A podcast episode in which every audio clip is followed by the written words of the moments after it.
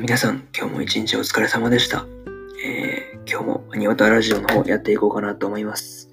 えーこの番組はですね、えー年間100作品ぐらいアニメを見る男子大学生の沼さんがですね、ただただアニメに関するその、まあ、ことをですね、え話していくという風な番組になっております。えまあ、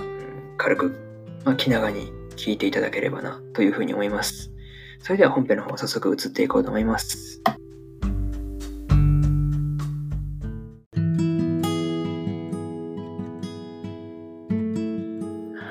はい、えーそれでは、えー本編の方入っていこうと思います。えー今日はですね、アイコインカーネーションの第1話の感想を、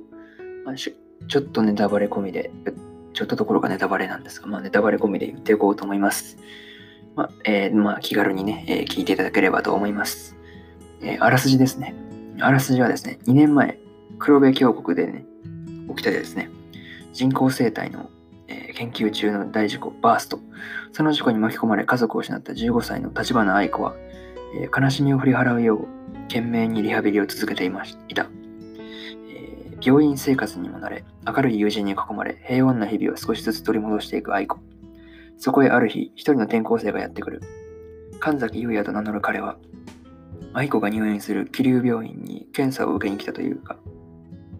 っていう、えーアニメ公式サイトからのね、えー引用になります。えーま、えーここから見どころをですね、を順番に言っていこうと思います。一つ目がですね、まあ、車椅子事故ってとこでね、うん、遅刻しそうになって、え焦っていた少女愛子はですね、え友人とね、その車椅子に乗って教室まで大急いで向かっていたところ、えー一人のね、その男子と激突してしまうんですね。その場では特に何事もなくね、済んだんですが、その時のそのね、あの、男子の、さあ始めようかは一体どういうことなのかなとかいうふうに思ったりはしました。はい。で、その男子がですね、実はですね、愛子のクラスへの転校生だったっていう、なんとも言えないね、うん、どこの少女漫画やねんみたいな風な展開だったんですが、しかもその時にですね、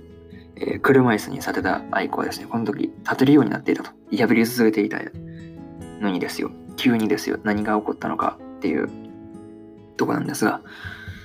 うんなんとも言えないね、そのクララが立ったわぐらいの、クラクララが立ったみたいなぐらいの感動はさすがにそこまではなかったんですが、あ、でもなんか、なんで立てるようになったんだろうぐらいの風は思いましたね。はい。えー、二つ目ですね。まあ、家族との思い出が詰まった、その愛子の家ってとこで、えー家にね、その荷物を取りに戻ってきたんですね、愛子は。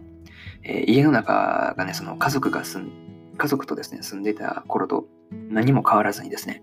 うん、なんていうんですかね、時間が止まったっていうんですかね、時間が止まったままになった感じで、その余計その虚しさっ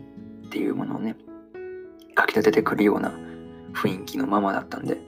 で、その愛子のお父さんがね、その愛子をかばって亡くなった的な感じのこともね、どっから出てきたか、その球体をね、なんかコロコロコロコロ転がってきた球体を拾愛子が拾った時のに、そのフラッシュバックした時のそのシーンで分かった話なんですが、まあ、なかなか愛子の過去もなんとも気になるところですねっていうのは思ったところでした。でね、ラスト3つ目ですよ。うん、どういうことでね？っていうふうに思ったんですが、君は今人間じゃないってところでね、その何やら愛子は狙われてる風な感じで、家にね、その動かない車が2台あったんですね。愛子の帰ってきた家の近くに。で、その同行していたその神崎優也に連れられて、愛子が家を脱出するんですが、まあ、そこからね、その神崎の運転する車と追いかけてくる2台の車とのカーチェイス的な、あれは結構見ものでしたね、なかなか。なんとも。うん、まあそういうレース系ちょっと好きなっていうのはあるんですがね、まあ、なかなか結構個人的にはいいシーンだったなっていうふうに思いました。はい。でね、そのタウンとかいう場所にね、入ったその愛子と、えー、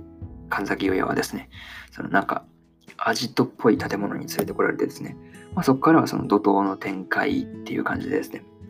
えー神崎がですね、あのナイフを取ってですね、愛子の顔をピシッと切ったんですが、その愛子の顔にはその黒い文様みたいなのがファーッと浮かんでるだけで、血が出てこなかったっていうので、まあ、これでその愛子の体が偽物であると。いうことがですね、まあ、本人にもまあ視聴者にもその理解させられたっていうところなんですよね。まあはい。ね、そのまあ、最後に軽く、まあ、まとめる感じですかね。まあ、まあ、1話から怒涛の展開でしたねっていうのがあってですね。次回の話どうなるのかなというのをふと思ったりしたんですが、その、ね、なんていうんですか、愛子のことだったりだとか、その、最初のね、6分ぐらいだと思うんですが、その、肉の塊みたいなのがね、わーっとでちょっと、まあ、グロ、グロ注意みたいな、グロい感じだったんですが、そのね、戦いだったり、世界観的なこととかも、これからその、2話とかで分かっていくのかなとか、いうふうなことを思ったりしてですね、まあ、なかなか楽しみだったんですが、まあ、えー、次回の、次回っていうか、まあ、うん、まあ、2話の方の、えー、コメントもですね、えー、コメントとか、まあ、感想ですね、感想の方もまた言っていくので、聞きに来ていただければと思います。えー、それじゃあ、締めのパートに移ろうかなというふうに思います。はい。